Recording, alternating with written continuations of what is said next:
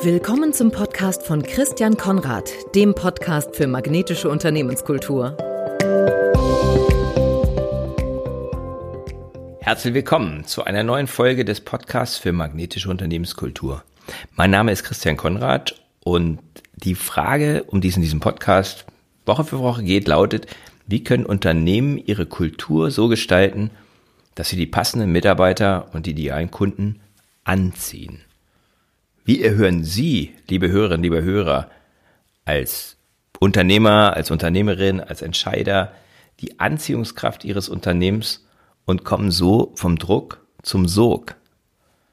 Wenn Sie beispielsweise Schwierigkeiten haben, auch jetzt Fachkräfte zu finden, die passenden Mitarbeiter zu identifizieren, aber auch tatsächlich auch dazu zu motivieren, sich bei Ihnen zu bewerben, wenn Sie eine hohe Fluktuation haben oder sagen, der Krankenstand, der ist einfach Winter hin oder her, der ist einfach zu hoch in meiner Organisation.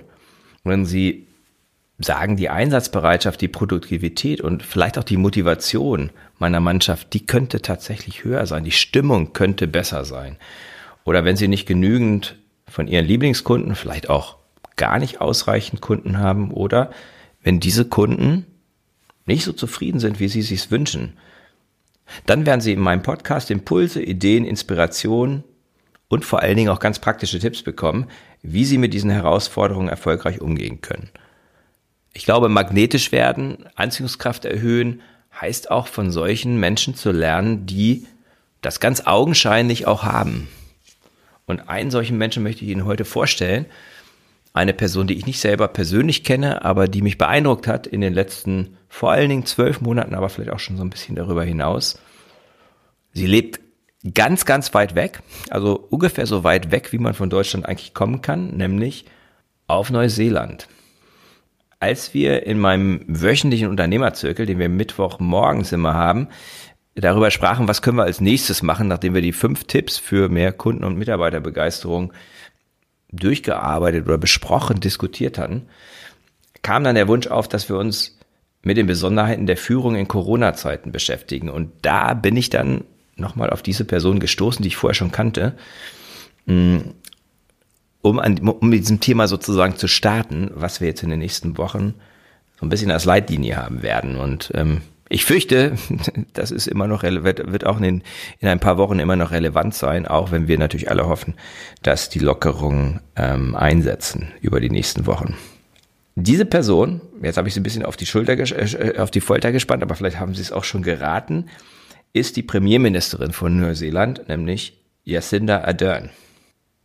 Die hat, da bin ich drauf hingewiesen worden, das habe ich mir aber auch schon fast gedacht, wird immer wieder genannt, wenn es darum geht, wer hat einen besonders guten Führungsjob in der Pandemie abgeliefert. Ihr wurde in verschiedenen Publikationen, Artikeln ein hervorragendes Krisenmanagement attestiert. Die Ergebnisse, würde ich mal sagen, geben diesen Einschätzungen zumindest mal nicht unrecht. Dieses Inselland im Pazifik, die haben natürlich einiges, was leichter ist zu managen als bei uns. Dort ist das Leben kaum noch eingeschränkt. Die Wirtschaft konnte sich weitgehend wiederholen. Kaum mehr neue Infektionen, keine Kontaktbeschränkungen. Stellen Sie, stellen Sie sich das mal vor. Offene Geschäfte, Restaurants und Bars und sogar volle Sportstadien. Also stellen Sie sich vor, wir könnten wieder wie ganz normal, wie Anfang 2020 oder 2019 noch ins Stadion gehen und ähm, mit Bratwurst, mit Bier beladen, ohne Maske dort sitzen. Das ist die Realität heute in Neuseeland. Ich will jetzt hier nicht im Detail die Maßnahmen beschreiben, die dazu geführt haben, dass Neuseeland die Pandemie nahezu vollständig in den Griff bekam.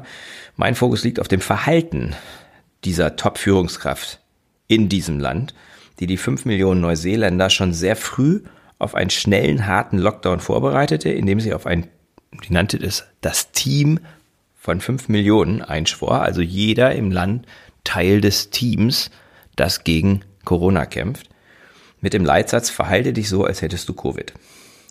Zwei Analysen habe ich mir näher angeschaut. Eine kam von der amerikanischen Seite Geeknack und untersuchte an Aderns Führungsstil und Führungsprinzipien. Der andere stammte von der Lernplattform für Führungskräfte U2B, die drei Fähigkeiten von Adern identifiziert hat, die sie zu eben dieser außergewöhnlichen Führungskraft machen. Schauen wir uns erstmal die sieben Punkte an, die den Führungsstil von Ardern auszeichnet, die Führungsprinzipien, denen sie, von denen sie sich, wie es scheint, leiten lässt. Das erste ist, sie folgt ihrem eigenen Kompass. Das bedeutet, sie lässt sich natürlich beraten, hat aber eine klare innere Richtung, die ihr hilft, klare und schnelle Entscheidungen zu treffen, gegebenenfalls auch gegen Widerstände. Sie weiß, wo sie hin will. Sie hat diesen, diesen, dieses Barometer, diesen Kompass inne, intern, der ihr sagt, okay, das ist richtig, das ist falsch, hierfür entscheide ich mich. Zweitens, sie setzt auf Vertrauen und Respekt. Was ganz normal klingt für viele, werden sagen, ja, was ist daran Besonderes, ist bei näherem Hinsehen außergewöhnlich geworden. In Zeiten, in denen Menschen immer stärker starken Führungspersonen folgen, die respektvollen und vertrauenswürdigen Umgang nicht an erste Stelle setzen, fällt ein solches Verhalten auf, vor allem wenn es konsequent und glaubwürdig umgesetzt wird. Und ich habe gestern gerade etwas gelesen darüber, eine Recherche von Herrn Wallraff, der in Unternehmen gegangen ist, auch ganz aktuell und unheimlich viel aufgedeckt hat, was jetzt Mobbing und ähm, schlechtes Verhalten gegenüber, insbesondere in dem Fall Betriebsräten angeht. Also da ist Vertrauen und Respekt so ungefähr gar nicht vorhanden. Dritter Punkt, sie setzt sich für Einheit ein. Das Team von fünf Millionen ist ein Teameinsatz. Also für mich war das jetzt jedenfalls neu. Ich habe diesen Teamansatz bei uns in der Politik, in der Corona-Politik noch nicht feststellen können. Es ist ein Ansatz, der nicht spalten will, sondern vereint. Egal welchem politischen Lager jemand angehört, er kann, darf und sollte ein Teil genau dieses Team der fünf Millionen sein. Ein krasser Unterschied zu der spaltenden Rhetorik, die wir aus Nordamerika kennen. Aber eben, ne, wenn ich denke, wie hier Entscheidungen getroffen werden, wie wir hier ähm, Bundesland für Bundesland, Kommune für Kommune quasi so ein bisschen gegeneinander ausgespielt werden, dann sehe ich da einen großen Unterschied, diese Einheit als ein Prinzip zu sehen. Viertens, sie trifft schneller Entscheidungen. Während in Deutschland politische Entscheidungsprozesse sehr lange dauern können, auch in der Krise, das merken wir gerade, ähm, hat Jacinda Ardern ihrem Land schon ganz zu Anfang sehr schnell einen strikten Lockdown und harte Einreisebeschränkungen verordnet. Sie ist entscheidungsstark und entscheidungsschnell. Auch im Krisenmanagement beim Terroranschlag in Christchurch hat sie das unter Beweis gestellt. Das ist also keine singuläre Geschichte, die jetzt was mit der Pandemie zu tun hat. Fünftens, sie führt mit Empathie. Ob jemand empathisch ist, entscheiden immer die anderen.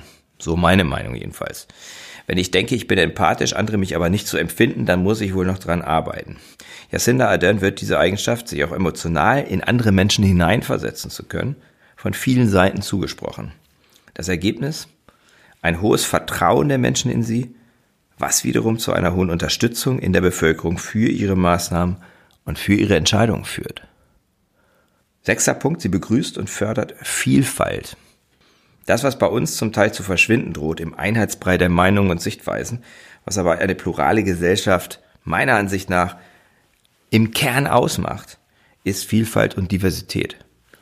Die neuseeländische Premierministerin sieht diese Vielfalt nicht als Hindernis, sondern als Chance, was sie, da bin ich fest von überzeugt, auch ist. Denn ohne Vielfalt keine Synergie, keine Motivation, keine dritten Alternativen und ohne Vielfalt auch nicht das Eingeschlossensein oder das Gefühl der Inklusion auch derjenigen, die vielleicht ein bisschen anders sind, anders denken.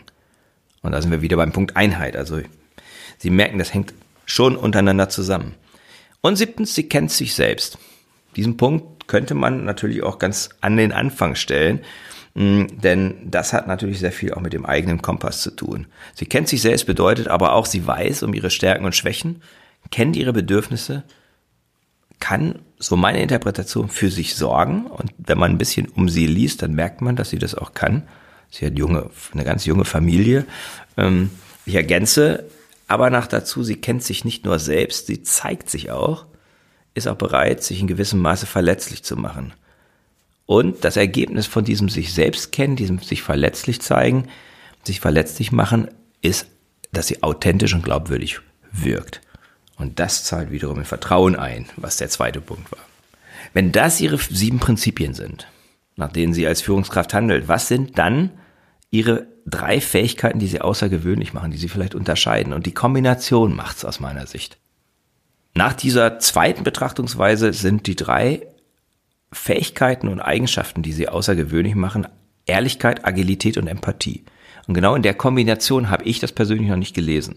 Ehrlichkeit bedeutet, ich schenke den Menschen rein Wein ein und rede nicht um den heißen Brei herum. Und das ist etwas, was Jacinda Ardern tut. Sie ist klar, direkt und offen.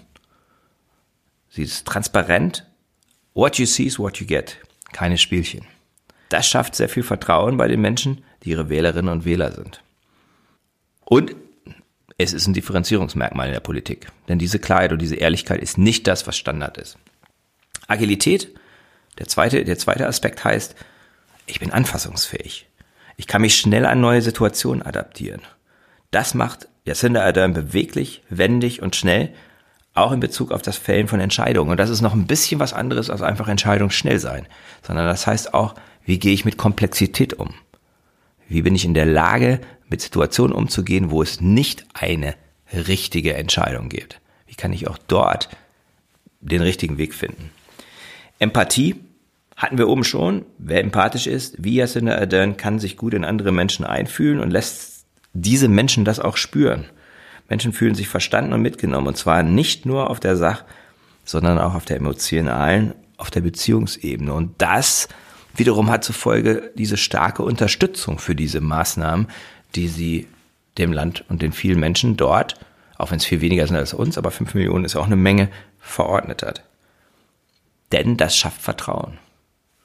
Also wenn Sie mich jetzt fragen, was der rote Faden durch das, was ich, was jetzt Cinder Ardern auszeichnet und vielleicht auch unterscheidet, ist, dass sie sich so verhält, dass Menschen das Gefühl haben, ihr kann ich wirklich vertrauen. Wenn Sie sich dann fragen, was kann ich von Jacinda Ardern lernen, gut, dann, dann wäre es genau das. Aber meine Empfehlung wäre, schauen Sie sich, schauen Sie sich in den Spiegel. Holen Sie Feedback ein in Bezug auf die Verhaltensweisen der neuseeländischen Spitzenpolitikerin. Wie schneiden Sie in den ab? Machen Sie es einfach, nehmen Sie die drei, Ehrlichkeit, Agilität, Empathie, wäre meine Empfehlung. Sicher, sicher ist dieses Verhalten in der Pandemie wichtig.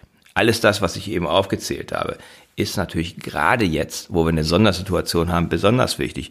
Ich bin aber der festen Überzeugung, dass gutes Führungsverhalten in der Pandemie auch gutes Führungsverhalten in normalen Zeiten ist.